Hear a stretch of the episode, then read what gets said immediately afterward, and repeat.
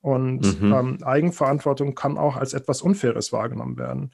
Wenn du jetzt äh, deines eigenen äh, Glückes Schmied bist und einfach mal hart arbeiten musst und nicht vom Staat an, der Hand, an die Hand genommen wirst, ja, dann kannst du das als ungerecht wahrnehmen. 21. Der Weg mit Daniel und Fab. Was ist Bitcoin für dich? Du willst wissen, was denn bitte Bitcoin ist? Das kann ich dir nicht sagen, denn Bitcoin ist so vieles und zur gleichen Zeit fast nichts. Aber wenn du dir die Zeit nimmst, werde ich dir erzählen. Das ist Bitcoin für mich. Hallo und herzlich willkommen zu einer neuen Folge Der Weg. Wir sind heute bei der Nummer 27. Äh, wie immer bin ich mit dem Daniel hier. Guten Morgen, Daniel. Morgen, Fab. Ja, wir sind schon, Blockzeit wir sind schon halb im Wochenende. Wissen. Ja, ja, die möchte ich ja, wissen. Genau. Ich, ich wollte nur gerade sagen, wir sind schon halb im Wochenende mit einem Bein, ja. Ja, und äh, ich, ich freue mich schon wieder auf die Feedbacks, wenn die Leute das über, über Samstag und Sonntag hören. Hm, genau, äh, gib uns mal die Blockzeit. Das ist die 706123. Oh, schöner Block, wunderbar. Ja, ähm, und heute haben wir den Max zu Gast. Hi Max. Hi, schön, dass ich hier sein darf. Danke. Ja, ja schön, schön, dass du da bist. dass du dich bei uns gemeldet hast, Max, genau. Äh, sehr schön. Ähm, ja, wir wollen uns ja heute ein bisschen mit dir unterhalten, wie dein Weg so ausgesehen hat, äh, zum, ähm, in, im Kaninchen, in die Kaninchenbau rein und dann auch durch den Kaninchenbau durch. Und bevor wir das machen, würde ich vorschlagen, wir setzen erstmal so ein bisschen so den, den Kontext und du erzählst ein bisschen was über dich, was du gerne bereit bist zu teilen, wo du herkommst, was du machst äh, und was so sonst außerhalb von Bitcoin relevant ist zu wissen für die Zuhörer. Ja, gerne. Also ich bin Max, ich bin Ende 30, Softwareentwickler, über einen Quereinstieg zur Softwareentwicklung gekommen. Mittlerweile arbeite ich seit äh, ungefähr zehn Jahren in der Softwarebranche und das war auch mein erster seriöser Job, sage ich mal. Also ich war schon äh, über 30, als ich meinen ersten richtigen Vollzeitjob in einer Festanstellung hatte, der über Kneipe hinausging. Ähm, ich bin in Berlin aufgewachsen, mittlerweile Familienvater. Ähm, und ja, was habe ich bis dahin gemacht? Äh, ich war viel auf Reisen, habe gejobbt und ähm, ja, Sachen ausprobiert. Ja, spannend. Also bist, bist quasi äh, so ein bisschen auf der Suche gewesen, so was, was kann ich, was kann ich, wie kann ich dieses Leben sinnvoll nutzen und was kann ich, was kann ich daraus machen und äh, bist da so zwischen äh, ja, der Berliner, der Berliner, das Berliner Nachtleben, äh, wenn ich es so richtig raushöre, und Software nee. Engineering hin und her? Nee, oder? Nachtleben nicht. Also die Jobs, das war dann schon nicht mehr in Berlin. Also ah, okay. ein bisschen habe ich äh, auch in Berlin gejobbt natürlich. Ähm, aber äh, ja, ich war halt immer so ein bisschen von so einer Rastlosigkeit getrieben. Mhm. Und wollte ja, was erleben. Ich war unzufrieden. Also ich hatte keine Lust auf einen 9-to-5-Job und mhm. ähm, ja. Hat es dich dann, wenn ich fragen darf, hat es dich dann, also sehr cool übrigens der Quereinstieg in die Software, finde ich sehr interessant.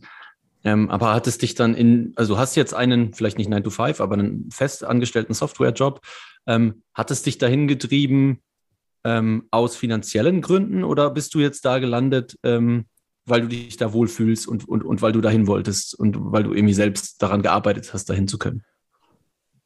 Ja, eine Mischung aus allem. Also ähm, mhm. ähm, finanziell natürlich. Ich habe dann ähm, viele Sachen querbeet studiert. Ich habe äh, bestimmt sieben verschiedene Studienfächer anstudiert.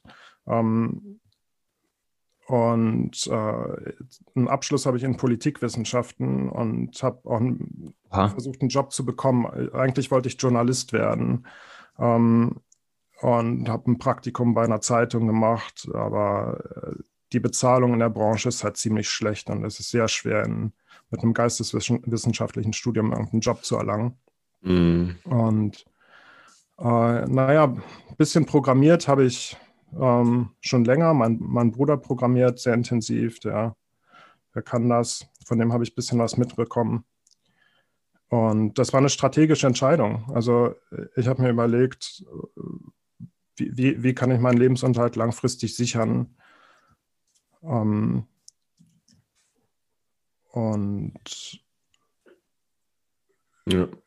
Und dann, dann, dann Fernstudium, Fernstudium an, angefangen mhm. und ähm, mich um einen Job in der, in der Softwareentwicklung bemüht. Ja, krass, und das hat dann irgendwann geklappt. Ja, das hat, das hat sogar ziemlich schnell geklappt. Also ich habe dann cool. erst über eine Werkstudentenstelle ähm, bei einem mittelständischen Unternehmen angefangen und nach zwei Jahren bin ich dann in eine, in eine Festanstellung gekommen. Bei einer anderen Firma allerdings, ja. Jetzt cool. ist Jetzt, jetzt ist ja äh, für einen Software-Engineer, zumindest haben wir das schon festgestellt, ist ja relativ einfach ähm, oder relativ einfach ist, ist übertrieben, aber also es, es ist halt äh, die, die Möglichkeit, Bitcoin zu erfassen, zumindest von der technischen Perspektive, ist ja für einen Software-Engineer relativ einfach, sage ich mal.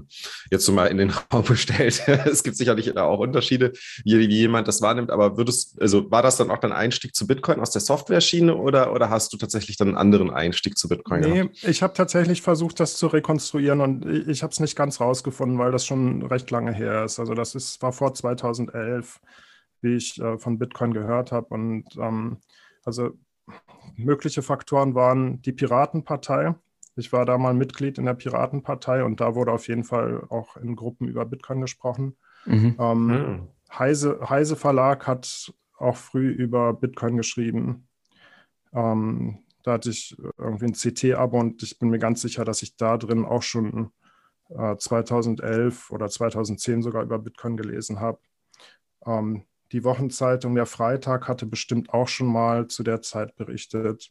Dann 2011 war auch Wikileaks hatte, glaube ich, 2011 angefangen, mhm. Bitcoin als Zahlung zu akzeptieren. Ähm, also insgesamt waren das so viele Faktoren, ähm, dass es mir schleierhaft ist, wie jemand nicht so früh von Bitcoin gehört hat. Ja, damit meine ich jetzt nicht, dass man Bitcoin verstanden haben ja, ja, kann, aber zumindest mal davon gehört haben. Mhm. Nee, das denke ich auch. Also äh, gehört, gehört haben wahrscheinlich sehr viele schon 2011 mal von Bitcoin und 2013 wahrscheinlich dann spätestens, weil da ging es ja dann nochmal richtig, äh, richtig durch die Medien durch und auch auf einer breiteren Ebene. Ähm, aber war das dann auch jetzt dein, dein Einstieg in Bitcoin dann 2011, als du das alles gelesen hast? Ja. Oder äh, war, ja. warst du direkt überzeugt? Also ich meine, das ist super early gewesen, ne? Ja, ich fand es auf jeden Fall interessant. Das, das weiß ich noch. Ich äh, habe mir das ein bisschen näher angeguckt und ich habe überlegt, wo ich kaufen kann. Ähm, meine ersten Sats, die habe ich aus einem Faucet. Und ähm, damals waren das nicht mehr die äh, 5 Bitcoin, wie Helfini damals angefangen hat mit den, also ein Faucet für, für die Zuhörer. Ähm, das ist eine Seite, bei der du früher kostenlos Bitcoin bekommen hast. Da musste man ein Capture eingeben und dann hat man auf eine Adresse Bitcoin überwiesen bekommen. Ähm, als ich das äh, verwendet habe, da kam da vielleicht noch so ein paar hunderttausend, vielleicht sogar eine Million Satz raus. Ähm, immerhin.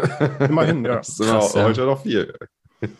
Genau, also darüber habe ich auf jeden Fall meine ersten Bitcoin und von 2011 datieren auch ähm, irgendwelche Anmeldungen bei Bitcoin-nahen Seiten. Ähm, also eine E-Mail, die ich bei mir gefunden habe, war eine Anmeldung bei irgendeiner Wettenseite, Sportwetten oder sowas, irgendwas mit Zocken. Krass. da konnte man schon mit Bitcoin bezahlen, oder wie? Ja, genau. Da, da, da habe ich aber nie was eingezahlt. Also ähm, äh. spät, meine eigenen Bitcoins an der Börse habe ich 2014 gekauft. Ähm, bei Mount ich, Gox? Oder? Nee, nee, nee, nee. Okay. Das war bei Kraken. Äh, Kraken Ach, muss, 14 war ja auch, da war ja auch schon Mount Gox durch, ne? Stimmt. Ja. Kraken ist 2014 live gegangen, wenn ich mich recht erinnere. Mhm. Und die Intention zu kaufen hatte ich tatsächlich schon 2011, aber ich habe keine vertrauenswürdige Stelle gefunden, wo ich die kaufen könnte. Mhm. Und mhm. Ähm, es gab ja auch schon 2011 Hacks von Mount Gox. Da gab es irgendwie äh, einen Leak bei äh, Nutzerdaten 2011 und ich weiß nicht, ob da Funds verloren gegangen sind, auch schon. Aber es erschien mir nicht seriös. Zu Recht. ja. Und ähm, Gutes Gefühl ich, gehabt, ja. ich hatte jetzt keine Verbindung zu irgendeiner Community, wo ähm, ähm, Peer-to-Peer-Bitcoins verkauft würden. Ja, da habe ich mich äh, jetzt und, nicht so viel gekümmert drum. Also wenn du 2011, du sagst 2011, hättest du eigentlich schon kaufen wollen, da dann wirklich so rein aus Neugier oder weil du irgendwie schon so ein bisschen Potenzial erkannt hattest? Nee, ich habe Potenzial erkannt. Ähm, dadurch, dass ich unter anderem Politikwissenschaften studiert habe, in einer Piratenpartei aktiv war, ähm, hatte ich da schon so ein gesellschaftskritisches Mindset. Mhm. Ähm, auch schon aus meinem Elternhaus, aber da kommen wir später vielleicht zu. Ähm, und Occupy und die Bankenkrise, das hatte ich alles im Hinterkopf. Mhm. Ich hatte mich auch früher schon mal mit Lokalwährung beschäftigt, ähm, aus einem politischen Interesse heraus. Ähm, das heißt, das war mir jetzt nicht fremd. Ich hätte jetzt nicht gedacht, dass das eine Weltreservewährung werden kann, aber dass es irgendwie ein Geld für äh, solche Organisationen wie Wikileaks werden kann, ähm, das, das konnte ich mir damals vorstellen. Ja. Also, also, das heißt, diese, diese äh, Erlaubnisfreiheit, die Zensurresistenz, das hast du einfach früh erkannt, auch wenn du jetzt vielleicht nicht genau wusstest, oh, das könnte das perfekte Geld sein, hast du erkannt, so, okay, für diese Art von Geld ist auf jeden Fall Bedarf da, ja, dass irgendwie keiner verhindern kann, dass keiner verbieten kann. Ja, das, das schon, ja. Ah, das ist krass. Also du, du kannst das übrigens äh, gerade mal gern ausführen. Äh, du hast gesagt, aus dem Elternhaus äh, wurde dir schon das Mindset so mitgegeben. Ähm, wie hast du das gemeint? Ja, also ich würde jetzt nicht sagen, dass ich anti-autoritär erzogen wurde, aber ähm, auf jeden Fall, es, es, ging auf jeden Fall in die Richtung. Äh, ähm, meine Eltern haben mir eine Skepsis gegenüber existierenden Machtstrukturen und der Politik mitgegeben. Oha, okay. Ähm, mhm. Also ich würde jetzt nicht sagen, dass meine Eltern äh, Sozialisten oder Kommunisten waren. Aber ähm, das war zu der Zeit, glaube ich, ein bisschen en vogue, links zu sein und zu sympathisieren mhm. mit linken Bewegungen. Und ähm, ja, das Misstrauen gegenüber Autoritäten, das habe ich auf jeden Fall von zu Hause mitbekommen. Mhm. Machtstrukturen misstrauen, ja. Hatte das bei deinen Eltern, also wenn die Frage zu privat ist, kein Problem, ähm, dann, dann einfach sagen, du möchtest nicht drüber reden. Hatte das bei deinen Eltern irgendwie äh, geschichtlichen Hintergrund, politischen Hintergrund oder war, war das einfach so die, die allgemeine Einstellung ähm, zum Leben? Nee, ich, ja, ich, es hatte keine, keinen persönlichen Hintergrund, das nicht. Also ähm, kein, ähm, keine politische Verfolgung oder sowas, auf keinen mhm, Fall. Eher, ich glaube, das war eher Mode zu der Zeit. Okay. Was, was mir so in den Sinn kommt gerade ist, ähm, so, so, diese linke Bewegung. Ich habe das, ich würde sagen, ich habe das nicht so intensiv mitbekommen, aber ich habe das auch gespürt, als ich als Jugendlicher aufgewachsen bin und habe natürlich daher auch eine sehr, sehr linke und sozialistische Einstellung gehabt und habe mich auch sehr viel mit, mit Regionalgeld und äh, so äh, Schwundgeld beschäftigt und so weiter. Was, was was, wenn ich jetzt zurück, zurückblicke, ähm, was ich ja faszinierend finde, ist, äh, dass dieses, dieses Anti-Autoritäre, ähm, das, das war ja tatsächlich da. Und ähm, was ich faszinierend, also was, was dabei ja faszinierend ist, für, also finde ich zumindest, ist, dass, ähm, dass die Linken so anti-autoritär sind, aber gleichzeitig für die zentrale Umverteilung, die sie anstreben, ja eine Autorität bedürfen, die, die das übernimmt, also wo sie quasi ihre Macht abgeben. Und das ist ja so ein krasser Widerspruch, jetzt wenn ich nochmal so zurückdenke. Ähm, ich habe das damals nicht so wirklich gespürt, aber jetzt zurückblickend denke ich mir so, wow, wie, wie konnte ich mit diesem Widerspruch eigentlich leben? Kann ich total nachvollziehen. Ähm, ich fand auch bis vor gar nicht so langer Zeit, dass äh, ein bedingungsloses Grundeinkommen äh, eine gute Idee ist. Ich auch, ich ja. auch. Ich auch, ja. Ähm, sind, sind wir schon drei. Aber mittlerweile denke ich mir, es ist furchtbar. Es ist, mhm. das kann nicht funktionieren, weil es eben wie du schon sagtest, ja, von der Autorität, von der Macht, zentralen Macht abhängt, jemanden, der umverteilt. Es, und deshalb äh, mein Hauptkritikpunkt da an, am BGE ist, dass es nicht bedingungslos sein kann. Mhm. Meine Vermutung ja, ist ja übrigens, dass dieses, äh, dieses neue Projekt, dieser WorldCoin ähm, mit dem Orb, wo dann quasi die Iris gescannt wird, um jeden Menschen eindeutig zu identifizieren, um ihm seinen freien Anteil am WorldCoin zu geben, nämlich genau das ist das Experiment, um UBI weltweit einzuführen. Ja. Und da ist natürlich die Kontrolle komplett bei den Machern dieses Coins. Ja, und vor allem, ich hatte einen interessanten Tweet gesehen. Also, wer es nicht weiß, googelt einfach mal, was dieser WorldCoin ist. Das war, ist eine News, das war, glaube ich, gestern wurde ja, das gepublished genau. oder vorgestern. Also wir ähm, haben heute Freitag. Ja, also wir erläutern es jetzt gar nicht genau, ist ja nicht äh, Teil dieser Folge, äh, aber was ich gelesen hatte, fand ich interessant ähm, von irgendjemandem, der auf Twitter geschrieben hat, ja, okay, der erste, der erste Hacker, der es hinkriegt, irgendwie äh, diese verschiedenen ich sage jetzt mal, Augäpfel vorzutäuschen, ja, der kann einfach sämtliche Funds abräumen, weil er einfach hat er einfach sieben Milliarden verschiedene Augen und mhm. auf geht's, ja. Ähm, mhm. Naja, ähm, finde ich, finde ich sehr, sehr, sehr, sehr interessant. Hast, hast du noch ähm, sonst noch irgendwas, wo du sagst, ähm, das war noch wichtig, da auf, auf diesem Weg, wieso, wieso du Bitcoin verstanden hast, wie du es verstanden hast. Ähm, oh, dazu habe ich noch eine, noch eine, noch eine ja? Anschlussfrage, genau was, ja. was du gerade fragst. Und zwar, ähm, das, weil das war bei mir nämlich so. Als, und, und das würde ich gerne bei dir auch mal erfahren. Als du dann vom Forset dir die äh, Bitcoins hast runterziehen lassen, hast du die auf dem Handy oder auf dem Rech Rechner dann wahrscheinlich in der Wallet gehabt, ne? Äh, vom Faucet, die, die ja. ja, ja, die hatte ich auf dem Rechner, ähm, auf dem Core-Client. Und was, was war das für ein Gefühl, als du die bei dir auf dem Rechner auf dem Core-Client hattest? Das war, ähm, naja, ich habe die dann verloren. Ich habe die Wallet. Geil. Das, also, aber, aber das ist dann auch direkt das extrem, das extrem äh, Negative auch von dem Vorteil, dass es zensurresistent ja. ist, ja, ja. halt direkt mal zu erfahren. Das ist ja schon krass. Damals gab es ja noch keine Hardware-Wallets und, und mm. nichts, ne? Und ich glaube, es gab zu der Zeit auch nur den Windows-Client von Bitcoin Core. Das ähm, wurde ja für Windows entwickelt und kam mhm. erst später für Linux. Und bei irgendeinem Update ähm, hat es mir die Wallet dat äh, zerschossen. Äh, war ja, wie gesagt, nicht viel Geld drauf. Ich hatte kein Backup. Ähm, war nicht viel Geld drauf, aber die Datei war kaputt. Und dann dachte ich mir, oh ja, das Bitcoin ist so beta. Ähm, hm, will ich da jetzt wirklich so viel, äh, will ich da wirklich Geld investieren und die Coins mhm. selber auf dem Rechner halten?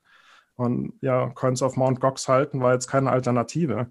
Und ähm, da Kraken hat da für mich so den Ausschlag gegeben, was die Vertrauenswürdigkeit von, von Käufen angeht. Und dann wenig später darauf ging das ja auch mit den Hardware-Wallets los. Da habe ich mich sicherer gefühlt, ähm, die selber verwahren zu können. Hm, okay, das heißt, du hast dann erstmal auf eine Custodian gesetzt, bis dann äh, entsprechend du so weit warst, dass du gesagt hast, okay, jetzt, jetzt bin ich in der Lage, das selbst aufzubewahren. Ja. Okay, sehr cool.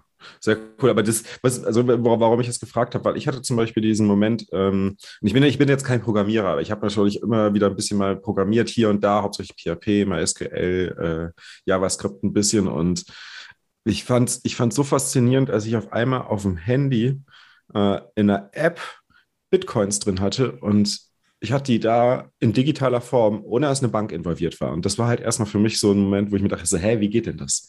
Kann, wie kann das sein, dass ich, dass ich etwas auf meinem Handy habe, was einen Wert hat, wo nicht eine Bank involviert ist? Ja, also das, das erste Mal, wo ich dieses Gefühl hatte, äh, war, als ich die von der Börse runtergeholt habe. Die Coins. Aha. Da dachte ich mir auch Schluck. Ist das Aha. jetzt wirklich so? Ist das jetzt echt ich habe natürlich, äh, wie viele, auch erstmal eine kleine äh, Probeüberweisung gemacht. Mhm. Und dann ähm, den Rest hinterhergeschickt. Aber das ist ein bisschen mulmiges Gefühl, ja. Thema Eigenverantwortung. Ja, ja, aber nicht nur mulmig. Also ich, ich fand es ich in dem Moment auch irgendwie ähm, aus der Perspektive der Freiheit faszinierend, weil ich auf einmal quasi also mir ist auf einmal in dem Moment zumindest bewusst geworden, so krass, ich habe hier digitales Bargeld. Ich meine, das kann man natürlich jetzt irgendwie auf, auf alle Shitcoins auch beziehen. Ich habe auch damals nicht an die 21 Millionen Grenze gedacht, sondern ich habe einfach nur gesehen, krass, ich habe hier etwas, was ich voll und ganz kontrollieren kann in digitaler Form, was nur ich habe. Und ich brauche keine Bank für die äh, dafür. Äh, okay, das ist verrückt. Das ist, das hat Zukunft. das war so mein Gedanke damals. okay. Ähm, du bist dann, du bist dann äh, das Bitcoin Rabbit Hole dann direkt runter oder hast du dann erstmal Bitcoin gekauft und es liegen lassen äh, für längere Zeit oder wie muss ich mir das vorstellen? Ja, ähm, also ich war nie so besonders aktiv in Foren unterwegs. Ich habe ein bisschen quer gelesen und mich immer so sporadisch dafür interessiert. Ähm, aber was mich so emotional getriggert hat, war Andreas Antonopoulos. Den hatte ich ähm, 2016 bei einem Vortrag live äh, auf der Code Talks in Hamburg gesehen. Ah, cool. Und vorher hatte ich auch äh, nie von ihm gehört. Ja? Also ich, ich, das, das ist interessant. Ne? Ich, mich, ich hatte schon Bitcoin zu dem Zeitpunkt, ähm, aber habe mich nur so oberflächlich damit beschäftigt, was in der Community los ist, dass ich den Namen nicht kannte. Ich wusste nicht, wer Andreas Antonopoulos war. Äh, und der hat dann in Hamburg bei der Code Talks äh, eine Keynote gehalten und da waren vielleicht 30 Leute drin in einem großen Saal, der für über 1000 Leute ausgelegt war. Krass. Ähm, war ein super Talk, ähm, gibt es auch auf YouTube. Und diese Leidenschaft, mit der er für Bitcoin argumentiert hat, ähm, die hat mich dann tatsächlich gepackt. Und danach habe ich mir, ähm, ja, habe ich alles konsumiert von ihm, was was er an Videos online hat. Und, die sind auch richtig gut. Ja. ja. Das ist krass. Je, jeder hatte offensichtlich, fast jeder, äh, äh der irgendwie, ich sag jetzt mal von mir aus vor 2018 äh, drin war, hatte diesen Andreas Antonopoulos 72 Stunden Marathon-Moment. Ja. Das ist schon krass. Ja. Ja. genau, ja. Und dann, dann bist du hast du alles konsumiert von ihm und hast dann gemerkt, so, okay, da, da ist irgendwie mehr dahinter und ähm, bist, dann, bist dann aktiv dabei geblieben oder hast es dann erstmal wieder zur Seite gelegt? Ja, das war 2016. Dann ähm, ging es ja mit dem nächsten, nächsten Cycle langsam los, ja. Mhm. 2017. Und ähm, dann kam ja, was kommen musste. Die ICOs. Ja, die Shitcoins, genau. Ja. du, hast, du hast dann erst 2016, 17 mit den Shitcoins gestartet und vorher nur Bitcoin erst, gehalten. Ja, ja. ja. zum Glück. Ja. Ähm, genau, und der Andreas Antonopoulos, der ähm, hat ja auch so ein bisschen für Ethereum argumentiert zu der Zeit. Mhm. Ja, der war ja mhm. sehr pro Weltcomputer. Mhm. Und ist er, glaube ich, immer auch, noch. Ja, da habe ich auch ein bisschen reingeguckt und ich glaube, 2017 ähm, war dann der DAO-Hack von ähm, Ethereum. Mhm. Mhm. Und da dachte ich mir auch, ja, irgendwie ist das doch komisch, dass die das jetzt zurückrollen. Ja? Mhm. Kauf auch mal Ethereum Classic. okay, hast du denn, hast du denn DAO-Tokens gehabt? Nee, nee, nee, ich habe erst. Nee, ah, okay. äh, Ethereum war mir davor ein Begriff und dann kam, ich glaube, Anfang 2017 der DAO-Hack und ich habe dann äh, dummerweise erst danach äh, äh, gekauft und dann eben nicht Ethereum das Original, sondern Ethereum Classic das Original. ähm, ja, ich glaube, das ist, das ist ganz interessant. Also die Leute, die bei dem von dem äh, von dem DAO-Hack betroffen waren, also DAO-Tokens haben, hatten, die sind natürlich, also ich meine, also ich hatte DAO-Tokens ähm, und für mich war das schon irgendwie erstmal ein Schock, so hey, okay, man kann das jetzt einfach den Vertrag rückgängig machen, obwohl der ja eigentlich immutable sein soll, ist schon strange, aber ach scheißegal, Hauptsache ich kriege meine Kohle zurück und das haben sich wahrscheinlich alle gedacht damals. und das war halt die überwältigend. Ich meine, das ist ja krass gewesen, wie viele, ich glaube, das waren irgendwie 10 oder 15 Prozent des kompletten Ether-Supplies sind in die DAO reingeflossen. Ne? Das war völlig verrückt. Ja, das, das hat mich gar nicht so interessiert. Also da hat mich wirklich ähm, zu dem Zeitpunkt mehr das Traden interessiert. Weil äh, die, die Altcoins, die fingen dann mhm. an, aus dem Boden zu sprießen. Und ähm, es klang alles irgendwie ganz vernünftig, ja? dass verschiedene mhm. Use Cases eigene Coins bräuchten. Das mhm. klang zu dem Zeitpunkt plausibel. Ja, das heißt, du bist auch, äh, hast auch versucht, auf jeden Zug aufzuspringen, äh, der, der ja, sich geboten hat. Nicht auf jeden. Also Monero habe ich gekauft. Mhm. Das mhm. Ähm, war auch damals sehr plausibel, ja, weil Bitcoin den ja. Use Case Privacy noch nicht abgedeckt hat. Voll. Ähm, das fand ich gut. Und naja, dann habe ich mich auf den Börsen umgeguckt. Dann habe ich äh, mich auf verschiedensten Börsen angemeldet. Und dann ist mir Folgendes aufgefallen nämlich dass äh, Arbitragen entstehen mhm. zwischen, ähm, vor allem bei Shitcoins. Mhm. Mhm. Also mhm. das heißt, dass ähm, auf den verschiedenen Bit äh, Börsen die Bitcoin, Altcoin-Paare zu unterschiedlichen Preisen gehandelt werden. und für kurze Zeitfenster ähm, die Möglichkeit entsteht, beide zu, also auf der einen Börse zu kaufen, auf der anderen zu verkaufen und dabei mhm. einen risikoarmen äh, Profit einzustreichen. Sag bloß, du hast dir einen Bot dafür gebaut. Ich habe mir einen Bot dafür gebaut. Ja, geil, ich auch. Echt jetzt? Ja, ja, ich habe mir, Krass, hab mir einen Arbitrage-Bot gekauft. Und der hat auch ja, ein bisschen funktioniert. Ja, es war jetzt nicht perfekt. Mhm. Ähm, aber das Problem an der ganzen Sache ist dann, dass du die Liquidität, die Liquidität im Shitcoin mhm. halten musst. Ja, genau. das ist das Hauptproblem. Ja. Und vor allem halt in so richtig dreckigen Shitcoins. Ja, der dreckigste Shitcoin, den ich da hatte, war Potcoin. Kennt heute kein Mensch mehr. Ähm, ist natürlich auf Null gegangen.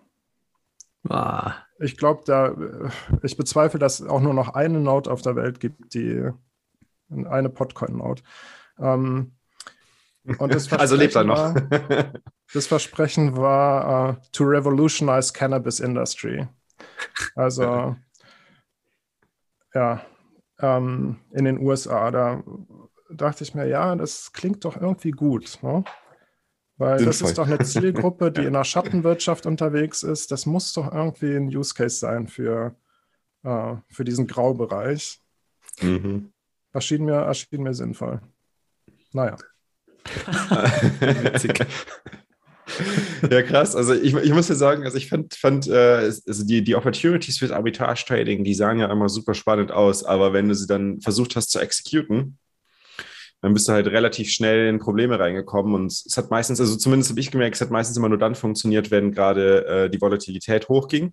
Das war dann phasenweise, aber in so einer Phase hast du dann so schnell die Liquidität aufge aufgebraucht und musstest wieder balancen und warst dann eigentlich nur noch mit Balancen beschäftigt. Äh, und äh, hast da natürlich den Großteil der Opportunities komplett verpasst. Das ist übrigens der Grund, warum, ist meiner Meinung nach, warum heute Tether am Start ist, weil Tether das Balancing halt so viel einfacher macht. Oder Max, würdest du dazu stimmen? Tether hat mich dann nicht mehr interessiert. Also ähm, okay. die Erfahrung, dass dass der Shitcoin, den ich halten musste, um Arbitrage zu traden, dann so massiv an Wert verliert. Der hat mich von der Sache geheilt. Ach krass. Wie lange hast du es denn gemacht? Halbes Jahr ungefähr? Ja, ungefähr ein paar Monate, genau. Also mhm. ich habe ein paar Monate an dem Bot programmiert und dann habe ich den weitere paar Monate verwendet. Sehr interessant. Das, das ist heißt, den meisten ja gar nicht bewusst, wenn man, äh, wenn man sein, sein Yield Farming in so äh, ähm, DeFi-Projekten machen will, dann ist es ja meistens so, dass man halt die Liquidität auch in zwei Paar, also in, in einem Paar, also in zwei Coins vorhalten muss. Und eines davon ist halt üblicherweise ein ziemlicher Shitcoin. Das heißt, man kriegt zwar schön äh, Yield, aber auf der anderen Seite verliert man halt seinen Wert durch den Shitcoin. Beziehungsweise, wenn natürlich ein Bullrun das Ganze machst, kannst du natürlich, solange du nicht rechtzeitig, solange du aufpasst, rechtzeitig auszusteigen, natürlich auch Plus machen. Ja, das war ja auch nicht die einzige negative Erfahrung aus der Zeit. Ne? Also ich habe dann ähm, Ende 2017, glaube ich, war das. Da stand der Bitcoin bei um die 10.000, schätze ich. Habe ich mir Miner mhm. gekauft. Oh. Ja. dachte ich mir, ja, das ist doch irgendwie, das, das äh, ist doch die nachhaltigere äh, Methode, um, um an Bitcoin zu kommen. Ist es ja auch. Ja. Ähm, mhm. Und ähm, ich habe aber keinen vernünftigen Aufstellort gefunden. Ich hatte, dachte mir ganz naiv, ja, dann kann ich die ja mal kurz zu Hause hinstellen. Ne? Das war ein Abend meiner S9. Äh, und die sind laut wie ein Staubsauger. Also ähm, yep. ich hatte natürlich keine Ahnung von nichts. Und dann hatte ich so mir verschiedene Sachen überlegt. Äh, ich hatte überlegt, mir äh, eine Wohnung in Polen anzumieten, nur für den Zweck um da äh, meine Handvoll Miner hinzu, hinzupacken. Das, ich weiß gar nicht mehr, wie. Ähm, Weil in Polen der Strom auch günstig ist, ne? Ja, der ist günstiger, genau. Ähm, ich weiß gar nicht mehr, wie viel die äh, pro Tag dann abgeworfen hätten. Aber ähm, die lagen dann ein paar Monate bei mir rum. Ja? Ungenutzte Miner zu der Zeit, wo es extrem profitabel war, auch total bescheuert. Und du hast wahrscheinlich sowieso schon viel dafür bezahlt, weil die Nachfrage zu der Zeit extrem hoch ja, war. Ja, ja, genau, die waren sehr teuer zu der Zeit. Ähm, hm. Aber letztlich habe ich die dann nach ähm, nach, in die Niederlande geschickt zu so einer Mining Farm, zu so einem Rechenzentrum. Ähm, das hat dann auch funktioniert und von dort habe ich die dann auch an einen anderen Kunden äh, verkauft. Also ich habe die äh, profitabel verkaufen können in Fiat, Euro ah, ja, profitabel, cool. äh, Bitcoin profitabel nicht, aber immerhin, ähm, das hat funktioniert. Aber ich habe mir auch, ähm, wollte mir auch einen Mining Rig zusammenstellen für, äh, für Monero.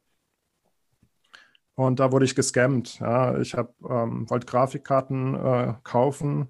Die waren, die waren alle ausverkauft. Das waren die Vega 64 oder sowas Grafikkarten. Mhm. Ähm, und da gab es einen Laden in Belgien oder Niederlande, die versprochen hatten, die zu kaufen. Geld hingeschickt, Grafikkarten nie gesehen, Kohle weg. Später hat das Unternehmen Ouch. dann Insolvenz angemeldet. Ähm, das war ein ganz offensichtlicher Scam. Mhm. Und ja. Die haben die Firma quasi nur hochgezogen, um eben mal so den, den, den Nachfrage nach den Grafikkarten schön mitzunehmen, aber niemals zu liefern. Ganz genau. Krass. Ja. Und das ist, es ja, gibt halt findige Leute. Ja, es ist widerlich, dass sowas geht. Ja. Ähm, also, dass du eine GmbH, eine, irgendeine Gesellschaft, wo du nicht persönlich haftest, gründen kannst, um die Leute zu scammen. Und dann meldest du mit der Firma Insolvenz an und bist selber fein raus. Das ist aus dem Schneider, ja, das ist natürlich schon krass. Und das war halt jetzt nicht so viel, dass es sich gelohnt hätte, ein, äh, äh, einen Anwalt einzuschalten oder irgendeine Inkasso-Firma. Das ist ja meistens der Punkt, ne? Ja, du kannst die Forderung ja. verkaufen, ja, für was weiß ich, die Hälfte oder so. Dann kriegst du, wenn es gut läuft, kriegst du die Hälfte von deinem Geld zurück. Wenn es mhm. schlecht läuft, hast du den, das Inkasso-Unternehmen bezahlt. Mhm. Zusätzlich. Mhm. Ja. Ähm, gut, jetzt sind wir so im Jahr 2017, 2018. Hast du das Mining dann wieder verworfen? Ja, das habe ich dann wieder verworfen. Mhm. Genau, das habe ich mhm. dann wieder verworfen, ähm, weil mir das mit dem, äh, wie schnell die Difficulty steigt, dann erst wirklich klar geworden ist. Dass es, es ist mhm. einfach ein sehr hartes Geschäft und ähm, in Deutschland. Die Marge ist immer sehr knapp. Ne? Profitabel, ne? Sehr knapp. Mhm. Ähm, in Deutschland profitabel zu meinen, ist halt nicht möglich. Ja. Und äh, wie, wie verliefen dann die nächsten Jahre? Also von 2018, äh, 2019, 2020 bis heute, was, was ist da noch so passiert? Mit was hast du dich da noch so beschäftigt? Wo, wo bist du vielleicht noch reingefallen? Äh, in welchen Gang, der dir vorher noch gar nicht bewusst war? Wie, wie ging es da weiter? Ja, das war dann, ich war ziemlich frustriert. Also ähm, ich finde ja Bullruns psychisch sehr anstrengend, muss ich sagen. Ich ja. Bear Market, dran, ja. Bear Market finde ich sympathischer. Das viel entspannter, ja. ja. ja. Total. Um, ähm, und ja, wie ging es weiter? Ich hatte noch Coins auf einem anderen Exchange liegen. Und der wurde dann gehackt. Da habe ich auch noch ein bisschen was verloren. Cryptopia war das. Das ist halt irgend so ein Müll, irgend so eine Müllhalde gewesen. Ah, Cryptopia. Cryptopia, krass, nie gehört. Ja. Zum Glück. Und das hat mich sehr frustriert und dann ähm, habe ich mich erstmal die nächsten zwei Jahre nicht mehr mit Bitcoin und Krypto beschäftigt. Darf ich da ganz kurz fragen, hattest du, äh, als das war mit dem Mining, die Altcoins und so, hast du da immer wieder gekaufte Bitcoin eingesetzt und dann demnach auch verloren? Oder, oder hast du von Anfang an irgendwie dir gesagt, nee, okay, ich habe ja meinen Bitcoin-Stash, den packe pack ich in Cold Storage und da gehe ich auch nicht mehr dran? Prio war, Prio war immer Bitcoin. Mhm. Aber ich habe natürlich auch, ähm, auch äh, Bitcoin für, für die Shitcoins getradet, ja. Okay. Und ähm, aber jetzt mal, das mal Max, weil ich, ich habe das ja auch gemacht ja. Ähm, und ich habe, ich persönlich habe, hab, ich weiß gar nicht, wie viele Bitcoins verloren durch das Shitcoin-Trading. Ähm, also ich meine, äh, Fiat, Fiat immer noch natürlich Plus, ne? Das ist immer das Problem. Wenn du Fiat rechnest, bist du im Plus, aber wenn du Bitcoin rechnest, ist es ein massiver Verlust gewesen. Hast du das auch gehabt, dass du durch das Shitcoin-Trading äh, in Bitcoin gesehen verloren hast? Ja, natürlich, natürlich. Ja.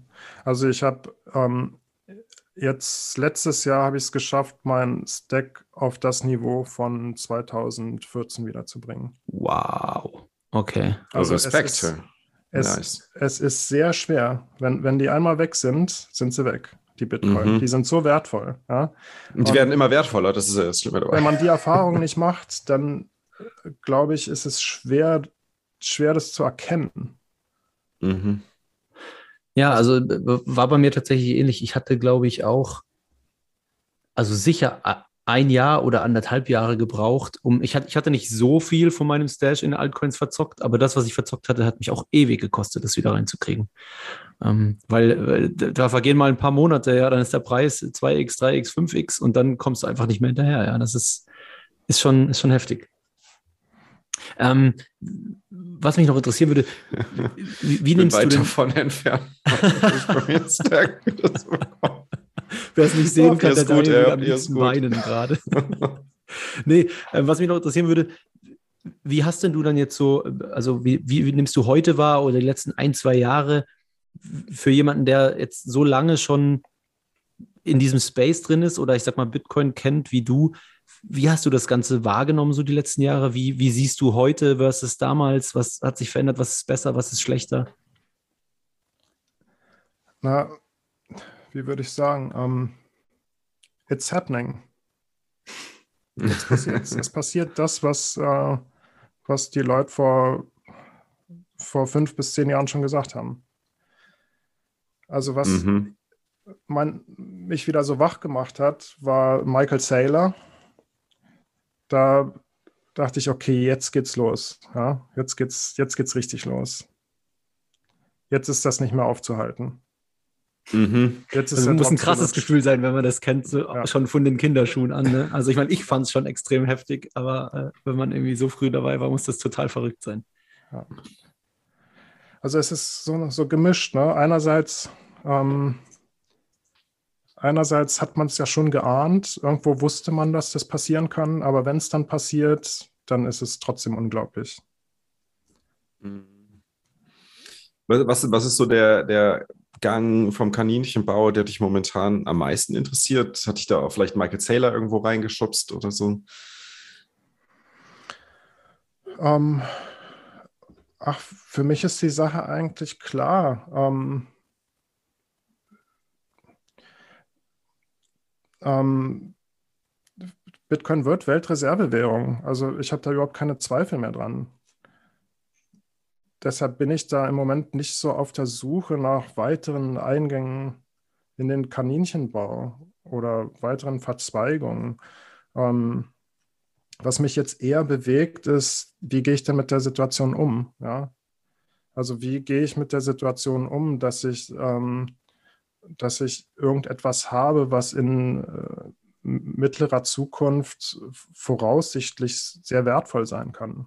Mhm das ist äh, eher so aus dem Privaten. Ja, also mich interessiert, ich, natürlich, ich gucke auf Twitter, ich gucke, was sonst so passiert und wenn irgendein Unternehmen äh, Bitcoin kauft, dann gucke ich, ja, cool. Oder das mit El Salvador ist natürlich auch total spannend und es wird passieren. Ja, das nächste Land wird, wird Bitcoin adaptieren, sei es jetzt Brasilien oder Nigeria, wird passieren. Ich bin da fest von überzeugt.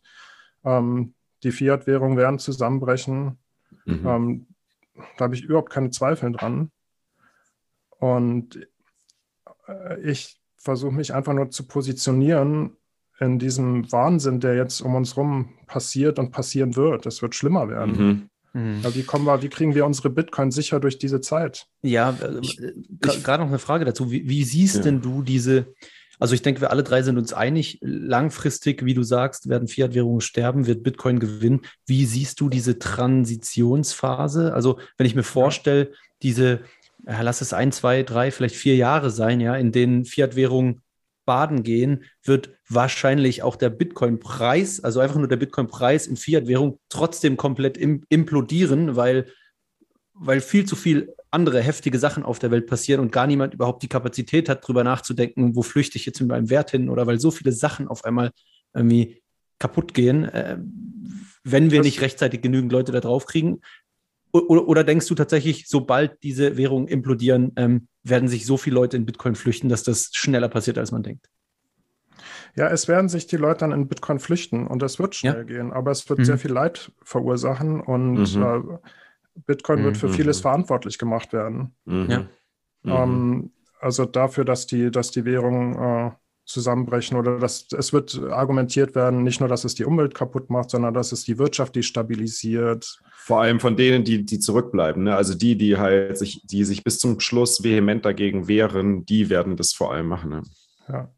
Und ähm, jetzt im Unterschied zu Ländern wie El Salvador haben wir in Mittelwesteuropa, ähm, wir sind Eigenverantwortung nicht mehr gewöhnt. Mhm. Ja, ja, ganz genau. Ja. Ganz genau in, in so ärmeren Ländern, da haben die Leute das eher. Die werden das schneller, schneller äh, verstehen. Die werden, äh, da wird das nicht so eine. Und das, obwohl die, die Länder sozialistischer sind als hier, ne?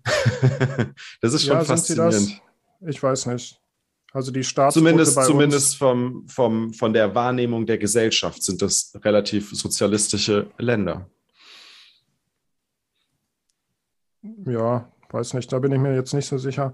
Ähm, wenn man das okay. jetzt an der Staatsquote bemisst, dann wären ja eher so Länder wie die skandinavischen Länder eher im sozialistischen Spektrum. Also die Fürsorge des Staates für den Bürger, die ist in Europa sicher höher. Ja, das ist Und so. damit ist, auch die Abhängigkeit. Ist, ja, ja, natürlich, das ist richtig. Aber ich meine, äh, die, die Länder, die du angesprochen hast, die kommen ja alle quasi oder sind alle durch einen Extremsozialismus durch ja, und ja. haben alle festgestellt, dass Kapitalismus ja in der Form nicht funktioniert und dass, dass trotzdem wieder jeder für sich selbst verantwortlich ist. Das meinte ich halt dabei. Ne? Und dass ja. halt dadurch sogar noch eine extremere Form von Selbstverantwortung sogar entstanden ist, als wir das jetzt hier kennen. Weil ich meine, hier werden wir gepampert. Vaterstaat kümmert sich um alles. Hey, du machst irgendwas nicht, ja, dann wirst du so lange erinnert, bis du es machst. Ja? ja. Ansonsten halt gedroht, irgendwo hin verfrachtet zu werden, ins Gefängnis oder was weiß ich, oder erstmal Auflagen ja, auferlegt zu bekommen.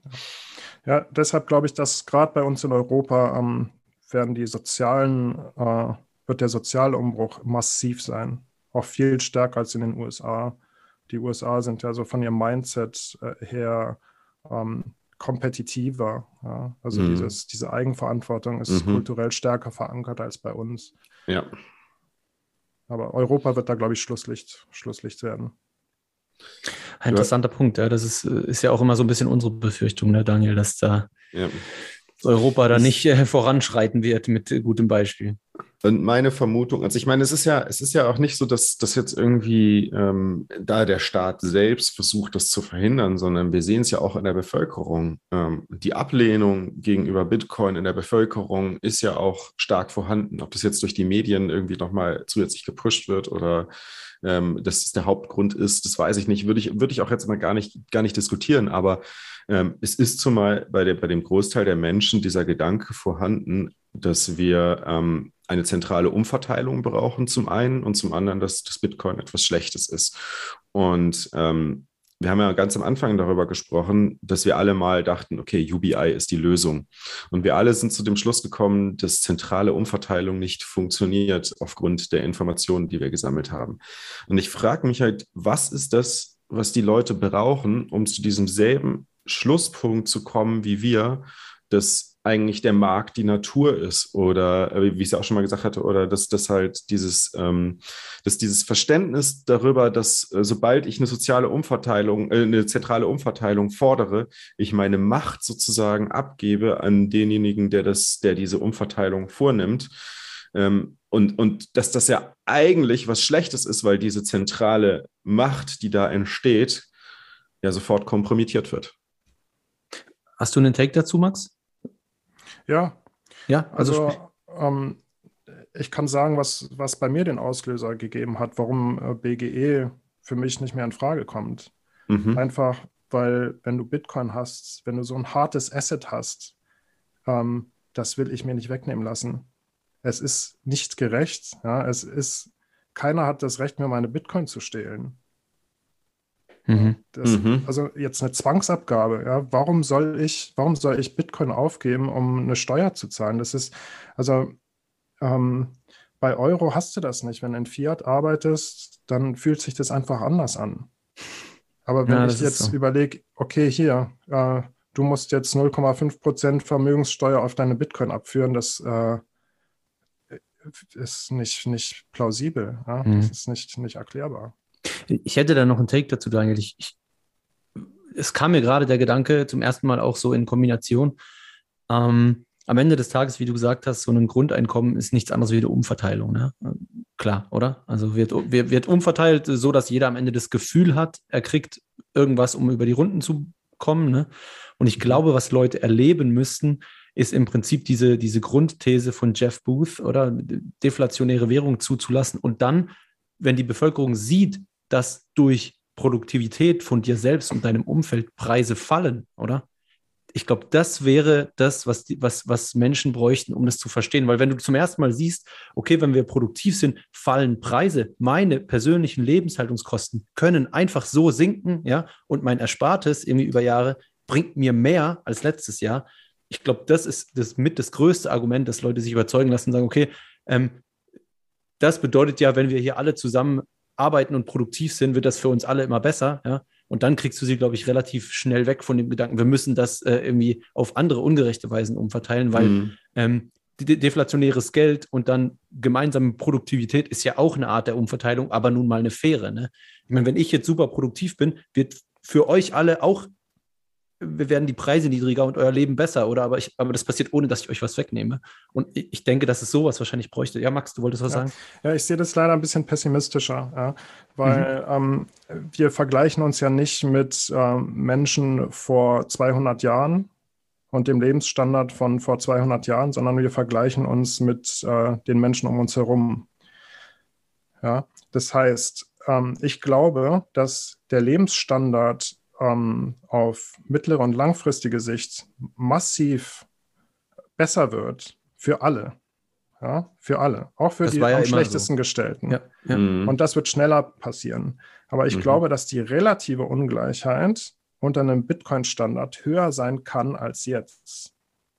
Die relative Ungleichheit. Ja. Also, dass die Bessergestellten relativ vielleicht sogar noch besser gestellt sind als die Schlechtgestellten, obwohl es den Schlechtgestellten wesentlich besser geht als jetzt den Schlechtgestellten.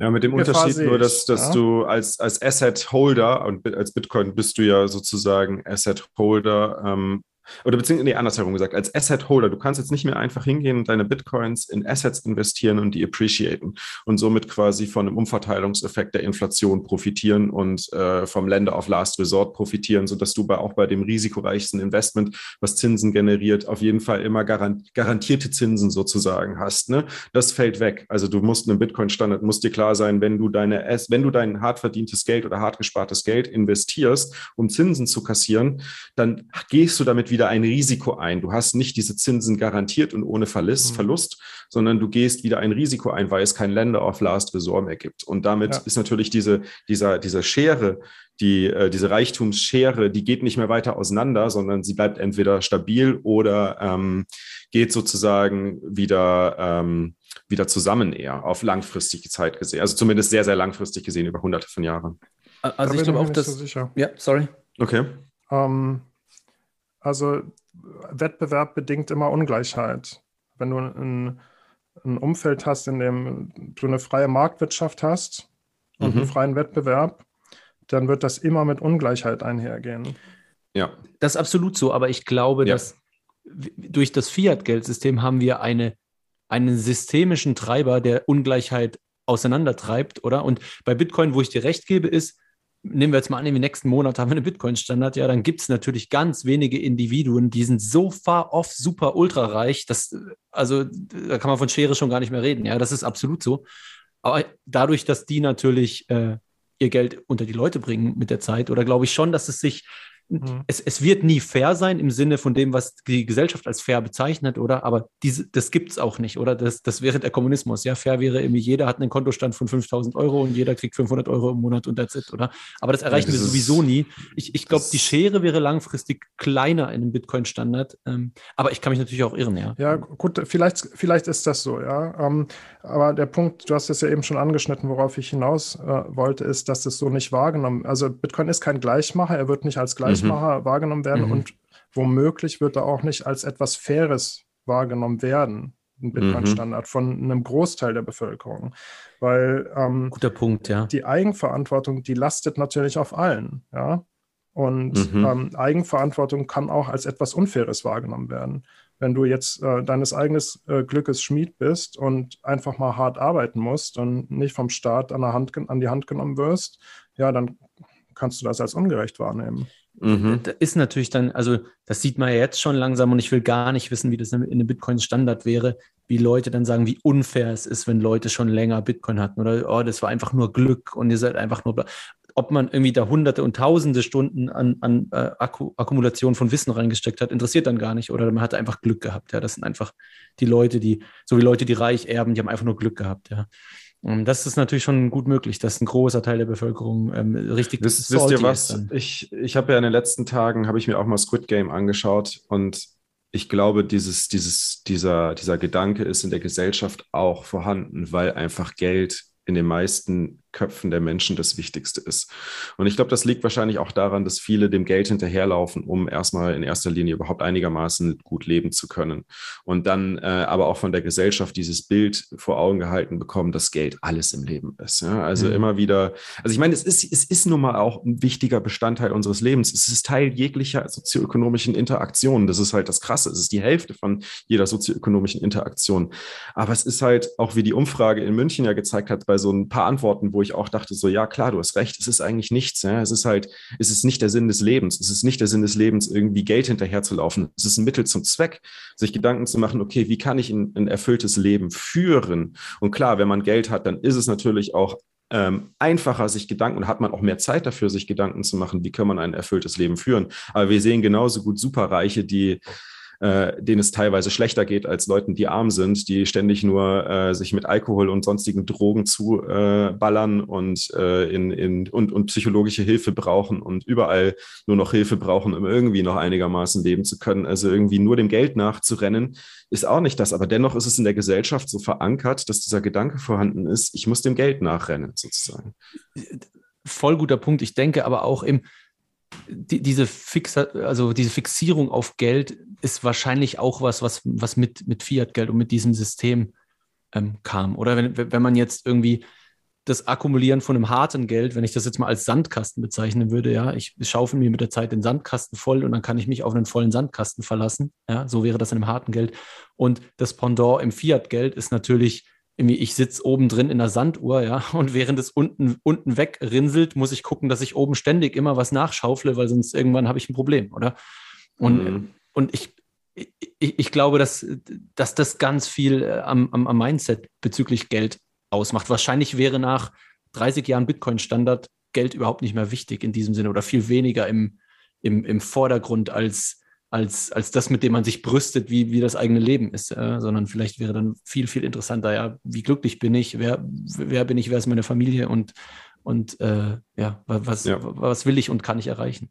Aber ja, spannend auf jeden Fall. Ich glaube, das bringt uns dann auch ein bisschen zu der, zu der Frage, die wir jetzt auch mal mit neu, neu reingebracht haben, die du auch am Anfang schon mal angesprochen hast, oder das Thema, was du schon mal angesprochen hast, so was diese, dieser, dieser, diese Situation, in der wir uns gerade befinden, wo jetzt ich würde mal sagen, mit 99,9%iger Wahrscheinlichkeit klar ist, dass Bitcoin die globale Weltreservewährung wird und Denominator für alles an Wert. Ähm, was das bedeutet, wenn du auch nur einen Bitcoin hast für deine Zukunft, ja. dass du einfach nie, theoretisch, wenn du das möchtest, nie wieder arbeiten müsstest. Was machst du mit deinem Leben? Ne? Also wo, wo, das ist oder auch mal auch diese Frage an dich zu stellen, wo siehst du dich persönlich und beruflich in, in fünf bis zehn Jahren? Ja, also das bewegt mich gerade tatsächlich viel weniger, ähm, ähm, was ich beruflich mache. Aber die mhm. Frage, was mache ich mit den Coins, ähm, mhm. die ist total mhm. relevant. Ja? Also ich weiß nicht, es gibt weniger als 100 Millionen, äh, Millionen Dollar-Millionäre auf der Welt. Das heißt, es gibt nicht genug, nicht jeder Dollar-Millionär kann auch nur einen Bitcoin besitzen. Mhm. Das, ist muss man mal überlegen. Das ja, muss man sich mal überlegen, ja. Das ist krass. Ähm, ähm, du hast es ja eben auch schon angesprochen. Was machst du mit dem Geld? Horten allein bringt ja nichts. Ja? Also das Geld erhält ja erst seinen Wert, wenn du es tatsächlich in Güter umtauschst für dich. Ja? Das ist ja, erst dann kannst du wirklich was damit anfangen. Und ähm, ja, ich jetzt, bin jetzt nicht Bitcoin-reich. Ja? Ich fühle mich überhaupt nicht reich. Ähm, und es ist aber, ähm, also es ist zu wenig, um jetzt mich sofort zur Ruhe zu setzen, aber es ist mhm. zu viel, um es zu ignorieren. Mhm. Mhm. Ähm, das, genau, das heißt, ich, ich muss jetzt darüber nachdenken, was mache ich? Ja? Was, was lohnt sich dafür zu investieren? Und das Thema. Also du denkst jetzt Familie, einfach an, an, Sicherheit, so, oder? Wie, ja. wie kannst du die sicher verwahren? Machst du einen Multisig? Nee, nee, nee, oder, ich meine, ich mein, äh, das meine ich nicht. Ich meine wirklich die Verwendung. Also ob, mhm. ob es sich, ob es jetzt sinnvoll ist, äh, äh Güter zu kaufen. Mhm. Materielle Güter. Mhm. Ja. Ähm, das eine ist natürlich vererben, ja, gut. Das mhm. meintest du vielleicht eben. Sicher verwahren und vererben, ja, das ist natürlich auch ein Thema. Aber ich habe gesagt, ähm, eingangs, ich bin Familienvater, ja. Und meine Tochter, ähm, die hat nur eine Kindheit, ja. Und mhm. die soll gut sein. Tausche ich jetzt Bitcoin gegen Zeit ja, zurück, dass ich mhm. mehr Zeit mit meiner Tochter verbringen kann? Mhm. Wäre eine Möglichkeit. Oder Krass, ja. ähm, überlege ich, kaufen wir uns äh, ein Haus, ja, mhm. weil dann hat meine Tochter vielleicht eine bessere Kindheit. Ja. Also sozusagen, ja. du meinst damit die, das Abwägen, obwohl du weißt, dass der Preis langfristig steigen wird, möchtest du jetzt das eintraden für die Zeit, Absolut. die wahrscheinlich das Einzige ist, das wichtiger sein kann als Ganz genau als so ist ja. es. Ja. ja. interessant. Das ist wirklich eine sehr interessante äh, Problemstellung. Wow, ja. Mhm. Bei, bei Fiat hast du die, glaube ich, so nicht, ja, weil nee. ähm, Fiat eben nicht so massiv im Wert steigt. Ja. Ja gut, bei Fiat hast du eher das Problem, dass du äh, möglichst viel Kredite aufnehmen möchtest. also eigentlich wäre natürlich gut, wenn du, wenn du, äh, wenn du ein Haus auf Pump kaufst und den Fiat abbezahlst. ja. Ja, wobei auch das äh, in der Zeit, die wir vorher so ein bisschen Szenarien ausgemalt haben, auch das natürlich kräftig nach hinten losgehen kann, ne? in so ein komplettes Zerwürfnis mit einem Riesenhaufen Schulden reinzugehen. Aber ja, klar, ich meine, das ist äh, sehr, sehr schwierig und sehr interessanter Punkt haben wir, glaube ich, so zum ersten Mal hier, hier bei der Weg besprochen, ja, dass man, wie natürlich Familie und Zeit wichtiger sind und ob man vielleicht das vorher eintauscht, obwohl man weiß, äh, hier sind noch äh, potenzielle, was weiß ich, wie große Gains. Ja, sehr, sehr, sehr, sehr interessanter Punkt. Ja. Hast du, bist du schon zum Schluss gekommen oder bist du noch am Hadern? Ich bin, ich bin am Hadern. Mhm. Ähm, ich bin da noch am Hadern. Also, aber ich denke sehr viel drüber nach, ja, auch über diese Vererbungs- und äh, Verwahrungssache. Ähm, ich kann ja noch mal ein bisschen auf meinen eigenen, meine familiäre Herkunft eingehen. Ähm, mhm, gern. Ich habe zu Hause keinerlei finanzielle Bildung genossen. Ja? Ähm, meine, meine Eltern haben auch kein nennenswertes Vermögen angespart. So, ähm, das haben wir in unserer Familientradition, in unserer Familiengeschichte nicht. Es gibt reiche Familien, die lernen das. Ne? Da lernen die Kinder das von ihren Eltern, wie man mit Geld umgeht. Mhm. Die haben vielleicht Unterstützung, die haben ein Netzwerk von Steuerberatern oder Anwälten. Das, das kriegen die Kinder mit, die wachsen damit auf und äh, lernen, wie man ein Vermögen managt. Und ähm, bei uns war das nicht so. Ich bin aufgewachsen mit eher negativen Glaubenssätzen über Geld. Äh, Geld ist eher schlecht, böse, wird für mhm. schlimme Dinge verwendet, äh, kann man sich nur unehrlich verdienen, etc., etc., etc. Ist ja, ist ja nicht so, dass das, dass das jetzt ein Einzelfall wäre. Also so nee, geht es ja vielen. Ja. ja. Aber jetzt habe ich die Aufgabe, ähm, das an meine Nachkommen zu vermitteln, dass das anders ist. Mhm. Äh, also das sehe ich als meine Aufgabe, ähm, das dann Wissen aufzubauen und das Vermögen zu pflegen. Das, ja, ist für mich ja auch Erzeugung, oder? Das ist auch für mich Erzeugung von Wohlstand. Äh, den, du, du hast jetzt einen Wohlstand, äh, ich sage mal, angespart, oder? Du versuchst jetzt den zu erhalten, bringst deinen Kindern bei, wie man den erhält. Das ist ja genau das, oder das ist wie eine Gesellschaft sich weiterentwickelt, meiner Meinung nach.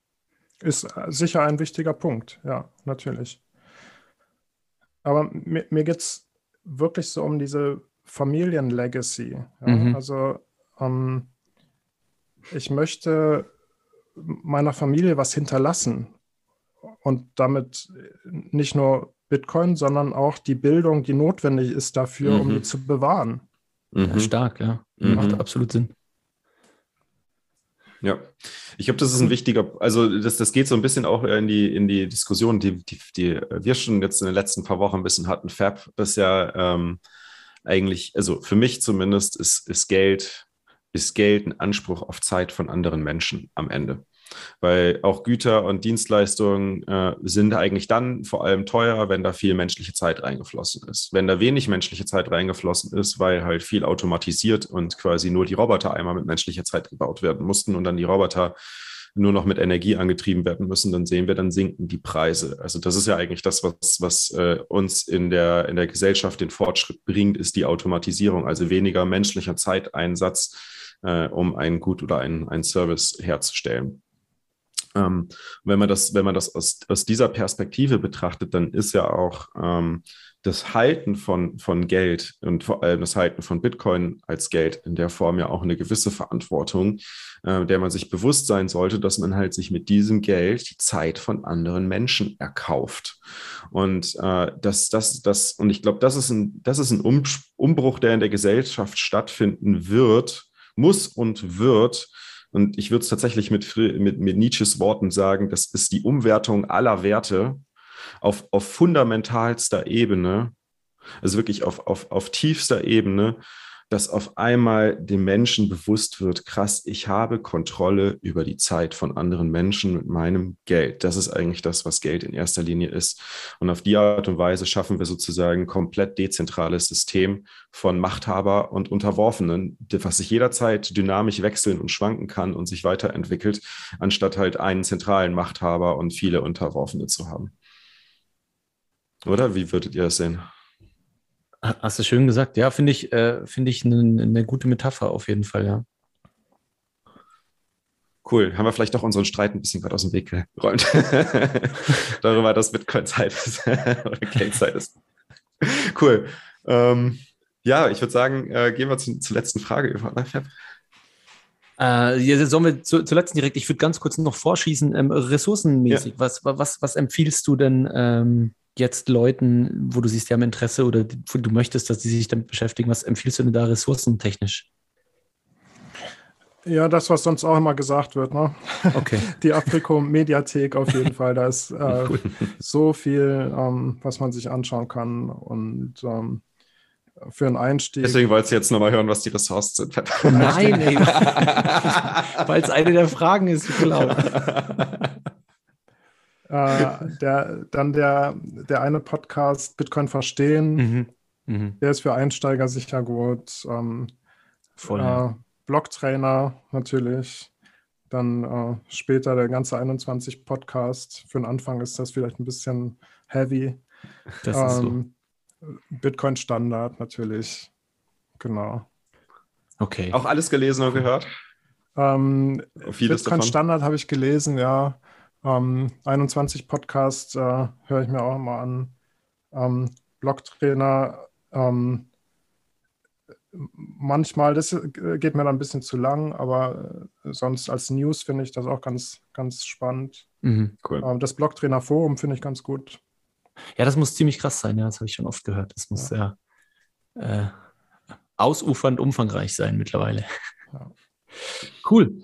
Ähm, ja, gut, dann bleibt mir natürlich nur die letzte Frage. Ja, ich bin schon sehr gespannt, äh, was du dir da ausgedacht hast. Ähm, ja, wie würdest du das bezeichnen, erklären, formulieren? Was, was ist Bitcoin für dich ähm, im Persönlichen, im Speziellen? Ja, muss ich noch einmal ein letztes Mal ein bisschen ausholen. Ja. Ähm, da habe ich viel drüber nachgedacht, auch getriggert durch, durch ähm, eure Folgen, der mhm. Weg.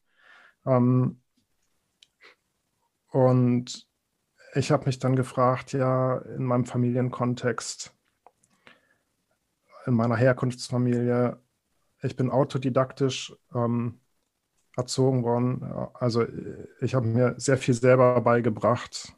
Ähm, äh, ich hatte selten Lehrer und wenn ich Lehrer hatte, dann konnte ich dieses Schüler-Lehrer-Verhältnis nicht so wirklich annehmen. Ich bin oft ähm, habe diese Situation gemieden, ja, weil ich ähm, so Autorität äh, sehr stark misstraut habe. Mhm. Mhm. Naja, und Bitcoin ist für mich was, vor dem ich nicht weglaufen kann. Das ist da, es wird bleiben und ich muss mich damit auseinandersetzen. Mhm. Ich will oder nicht. Ja, ja, eigentlich schon, ja. ja. Das ist so, ja, stimmt. Ver vergisst man manchmal, wenn man Bitcoin schon kennt und sich jeden Tag damit beschäftigt. Aber du hast recht, das wird auf jeden zutreffen. Ja? Du wirst davon nicht weglaufen können. Die, die harte ökonomische Realität wird dich treffen, früher oder später. Krass, cool, sehr gut. Ja, Max, vielen, vielen Dank, dass du heute mit dabei warst. Das war, war wirklich eine ähm, ja, mal eine ganz andere Folge, äh, vor allem, weil du auch schon länger im Kaninchenbau drin bist. Und äh, ich glaube, das war eine schöne Abwechslung, auch mal zu hören von jemandem, der, der länger drin ist und sich Gedanken darüber macht, wie geht's, wie geht's eigentlich weiter, wie gehe ich auch damit um in der Zukunft. Ähm, weil das ist natürlich auch was, was, äh, was viele, viele immer mehr, ähm, glaube ich, bei sich auch merken. Äh, wie, wie gehe ich jetzt eigentlich damit um? Was, wie wird die Zukunft aussehen und wie kann ich damit helfen, dass die Zukunft möglichst positiv verläuft für alle in unserem Umfeld? Ja, danke euch. Ja, sehr cool. Von meiner Seite auch vielen, vielen Dank. War klasse. Super. Ein schönes Wochenende wünsche ich euch. Macht's Danke schön gleichfalls. Ciao, ciao zusammen. Ciao. 21. Der Weg mit Daniel und Fab. Was ist Bitcoin für dich? Du willst wissen, was denn bitte Bitcoin ist? Das kann ich dir nicht sagen, denn Bitcoin ist so vieles und zur gleichen Zeit fast nichts. Aber wenn du dir die Zeit nimmst, werde ich dir erzählen. Das ist Bitcoin für mich. Bitcoin ist der Nullpunkt, der Fixpunkt, das Allerbeständigste in unserer Welt. Es gibt mir Gewissheit und innere Ruhe und ist die Basis für Bitcoin als das beste Geld. Ein Geld, in dem ich meine Zeit und Werte speichern kann. Weshalb ich nachts ruhiger schlafen kann. Denke ich an die Zukunft, habe ich absolut keinen Schiss. Denn Bitcoin macht meine Zukunft ein Stück mehr gewiss. In diesen turbulenten Zeiten, in denen sich alles um mich dreht, ist Bitcoin mein Fels in der Brandung, der sich niemals von der Stelle bewegt. Und niemand kommt mir dabei in die Quere, denn die Beziehung zwischen Bitcoin und mir, die ist direkt.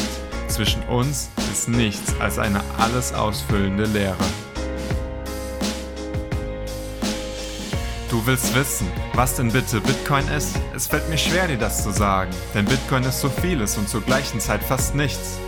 Das Rabbit Hole ist deep, die Community on fleek, die Stats nicht mehr so cheap, wie sie das mal waren, aber das gleiche wirst du in Jahren auch wieder über heute sagen. Also entspann dich, nimm dir die Zeit, dann werde ich dir erzählen.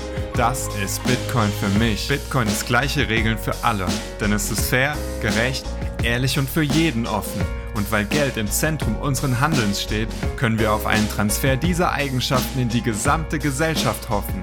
Wir skalieren mit Bitcoin Positivity. Die unbefleckte Empfängnis ist geschehen. Das Gute im Menschen wird wieder auferstehen. Die Anreize sind gesetzt.